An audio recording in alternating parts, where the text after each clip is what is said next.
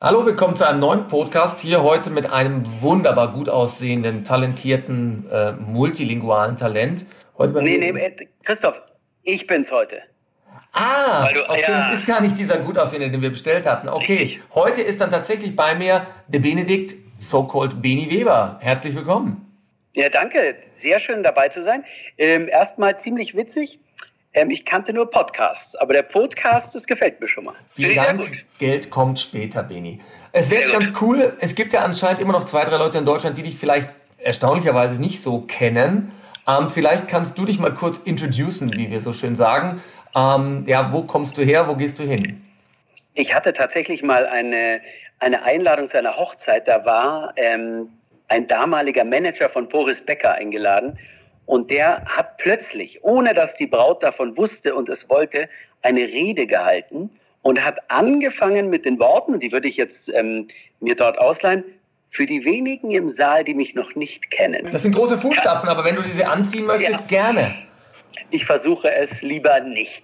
Also, wie du, wie du schon gesagt hast, die meisten kennen mich wahrscheinlich als Beni unter meinem Spitznamen, der ist mir geblieben. Und zwar habe ich unter diesem Namen, lass mich mal ganz kurz überlegen, vor mittlerweile 25 Jahren das erste Mal eine Sendung im Fernsehen moderieren dürfen, obwohl ich das erst gar nicht wollte, tatsächlich. Ähm, und bin durch Zufall gelandet in der ARD als Moderator im Disney Club. Da war das noch bei den öffentlich-rechtlichen, eine riesengroße Kids-Fernsehshow und, und die wollten mich da unbedingt plötzlich haben. Und deshalb durfte ich das moderieren, habe gleichzeitig Jura studiert und musste mich aber irgendwann entscheiden, weil, weil ich andere Jobs noch machen durfte, die im Bereich Fernsehen waren, die viel Spaß gemacht haben. Und dann musste ich tatsächlich die Entscheidung treffen, willst du einen Job machen, der vermeintlich dein Leben ganz gut finanziert, Spaß macht, nicht zu anstrengend ist? Oder willst du brotlos in der Uni versuchen, dich mit jungen Männern in äh, Sarkos zu messen und, und den ganzen Tag zu lernen? Und ich habe dann eine Entscheidung getroffen, und ich glaube, es war die richtige. Und seitdem darf ich immer mal wieder als Moderator im Fernsehen versuchen, Leute ein bisschen zu unterhalten und ihnen sogar manchmal was beizubringen, wie zum Beispiel Wuselgusel war ein, ein Format, das ich die letzten Jahre erfolgreich gemacht habe bei Super RTL. Bin dort aber vor drei Jahren, wir waren tatsächlich das erfolgreichste Wissensformat im deutschen Fernsehen, sehr witzig.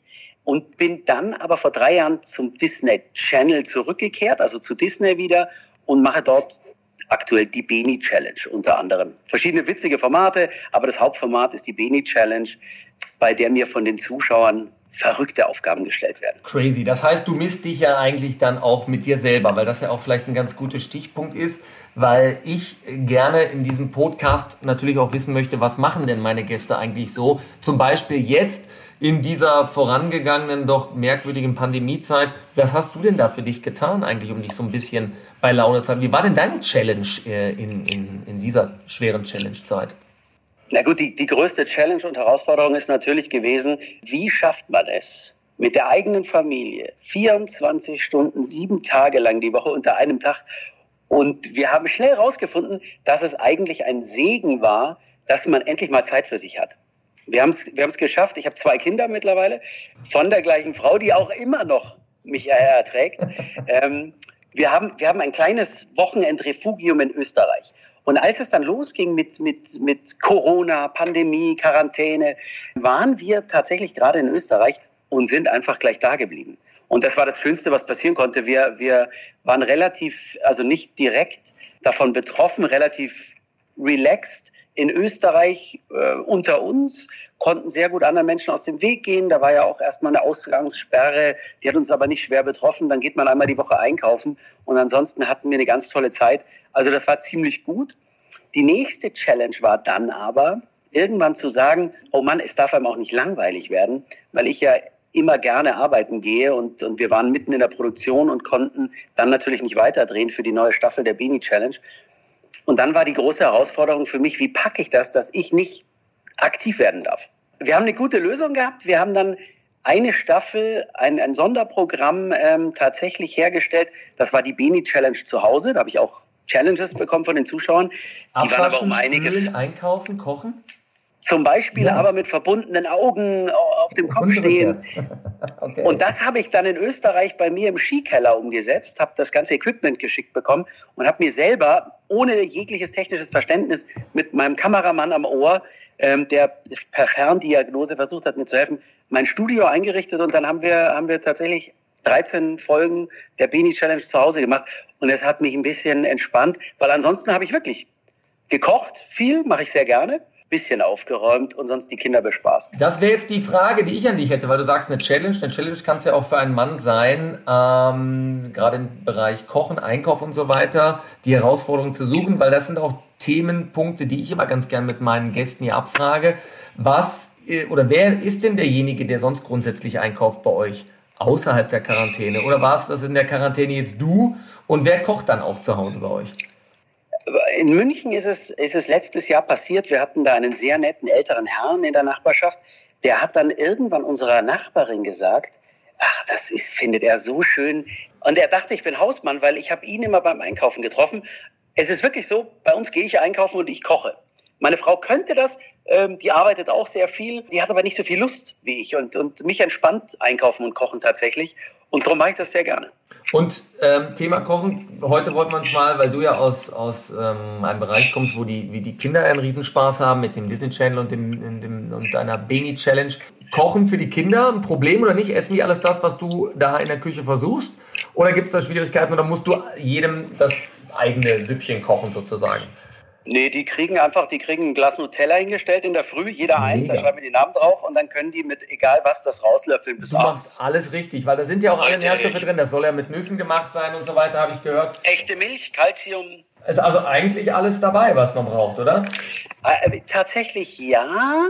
Ähm, wir haben letztens, ich habe letztens Pfannkuchen gemacht und habe das erste Mal eine, so ein Schokoladenmus dazu angeboten den Kids. Normal mhm. essen die immer erst mit Käse und dann mit Honig. Und dann habe ich, dann habe ich gedacht, jetzt kaufe ich ihnen mal so eine Schokoplörre.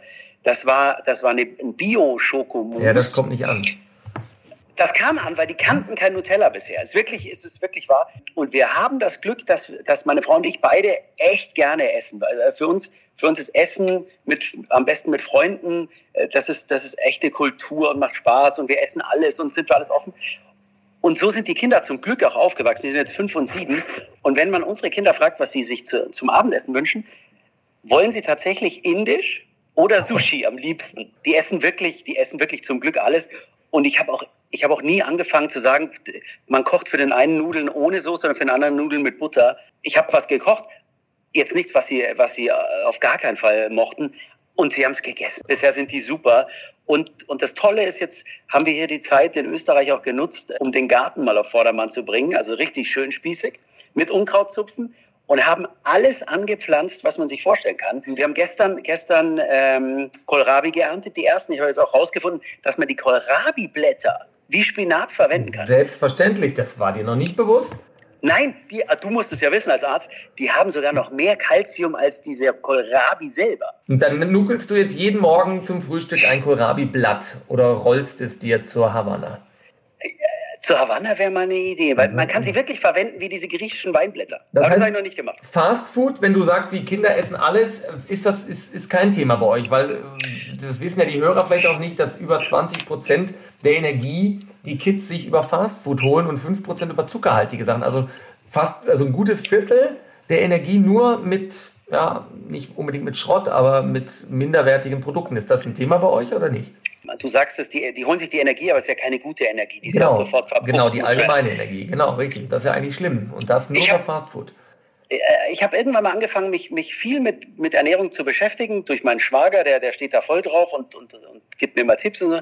und wir versuchen, Fastfood aus dem Weg zu gehen. Es kommt zweimal im Jahr vor, dass man bei McDonald's hält und wirklich mal Pommes und einen Cheeseburger holt. Da, da flippen die Kids aus aber sie, sie stehen auch gar nicht so drauf, weil wenn, machen wir gerne mal Burger selber und du kannst ja alles ganz easy selber machen und dann weißt du wenigstens, was drin ist. Du kannst das Fleisch bestimmen, das du kaufst, du kannst, äh, du kannst Sauerteig ähm, äh, Bann backen und es geht alles relativ easy. Ich esse zum Beispiel tatsächlich, ich versuche auf Kohlenhydrate zu verzichten, weil ich merke, dass ich es nicht so gut vertrage und dann esse ich einen Burger ohne Buns, also ohne, ohne Brötchen. Mhm. Und die Kids kriegen Brötchen dazu und, und wir machen gerne auch noch Ketchup selber. Das macht total Spaß und das ist, das ist unser Fastfood und das reicht ihnen auch.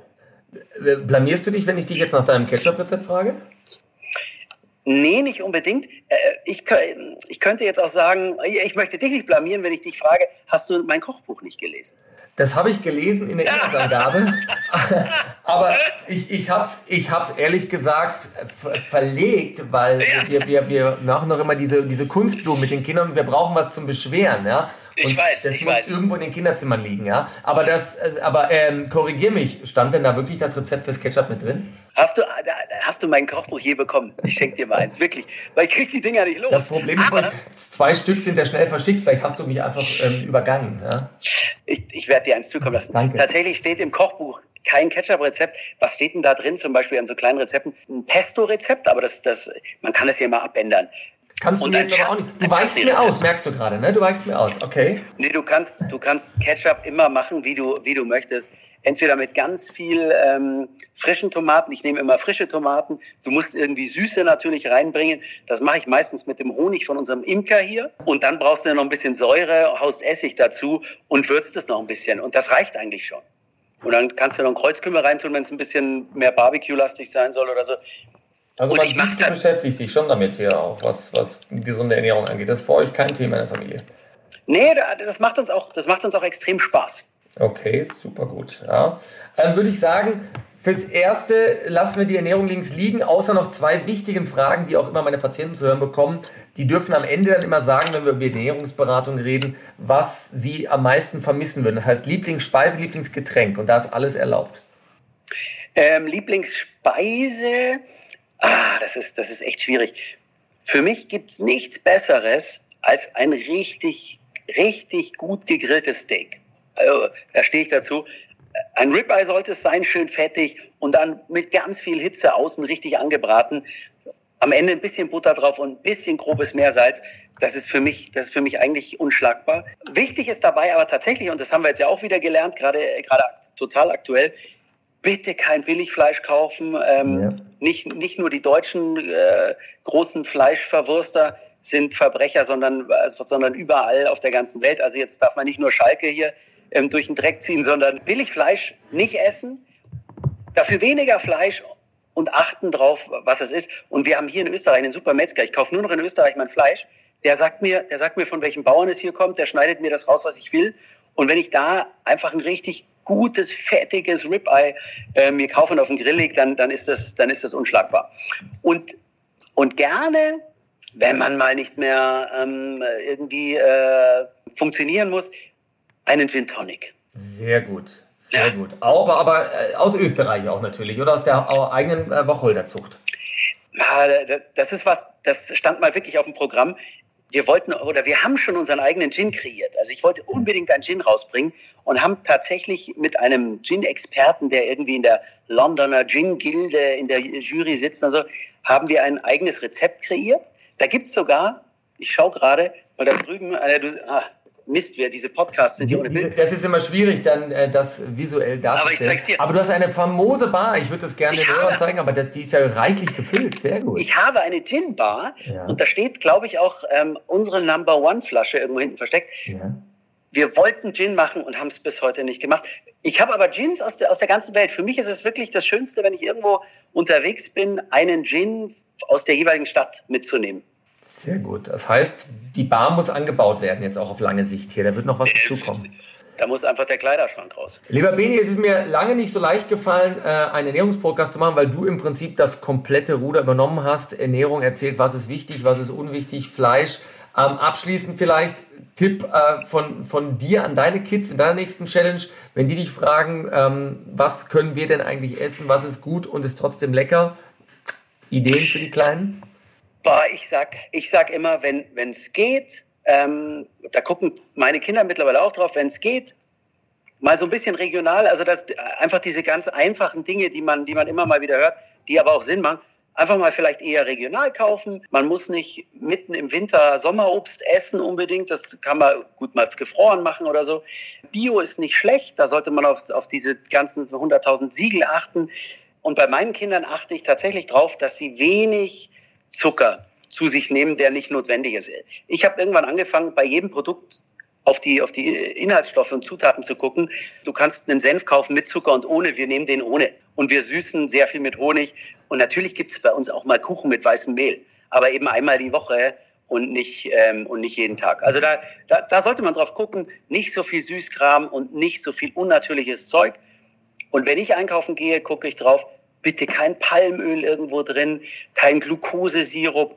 Und, und äh, ich finde, wenn mehr als vier oder fünf Zutaten, in, egal was, ähm, hinten draufstehen, dann ist da schon was faul. Super, das ist nämlich genau das, weil eigentlich ist ja überall Zucker drin, das hast du gerade selber schon gesagt, in auch Lebensmitteln, in denen man es gar nicht vermutet, plus, dass wir ja eigentlich an Industriezucker auch nur vier Teelöffel am Tag zu uns nehmen sollten, was echt schwer ist, wenn du die Kids mit der Red Bull-Dose siehst weißt du, dass da schon eigentlich äh, das Kind im Brunnen gefallen ist, weil da schon ein Großteil vom Zucker mit ähm, im Tagesprogramm dabei ist. Das heißt. Was ist, denn da, ja? was ist denn dein Lieblingsgericht?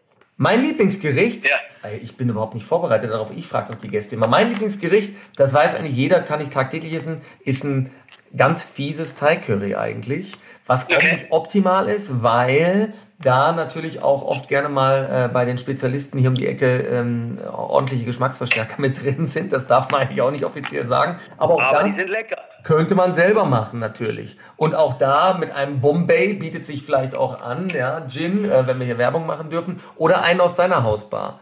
Sicherlich, ja. ich glaube, da ähm, kommen wir sehr, sehr gut zusammen, was das angeht.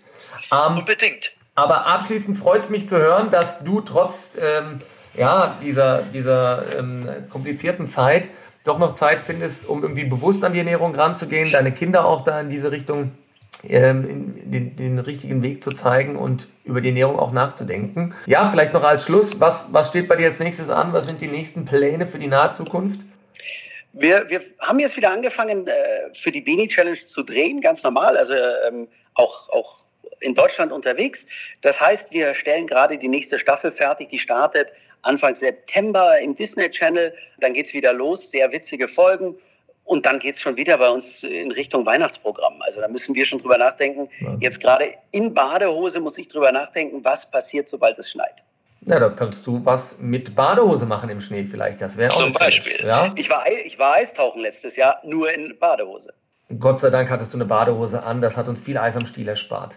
Bini, ich sag dir vielen Dank für diesen super Talk, äh, auch über die Grenzen hinweg. Ich hoffe, dass das mit dem, äh, mit dem Ton für die Hörer soweit okay war. Die moderne Technik hat es hoffentlich möglich gemacht. Und ich wünsche dir eine super Zeit noch und komm bitte bald wieder zu uns zurück und bring uns mehr Challenges hier an den Mann. Danke, Bini Weber. Vielen Dank. Ciao, Christoph. Ciao, Danke. tschüss.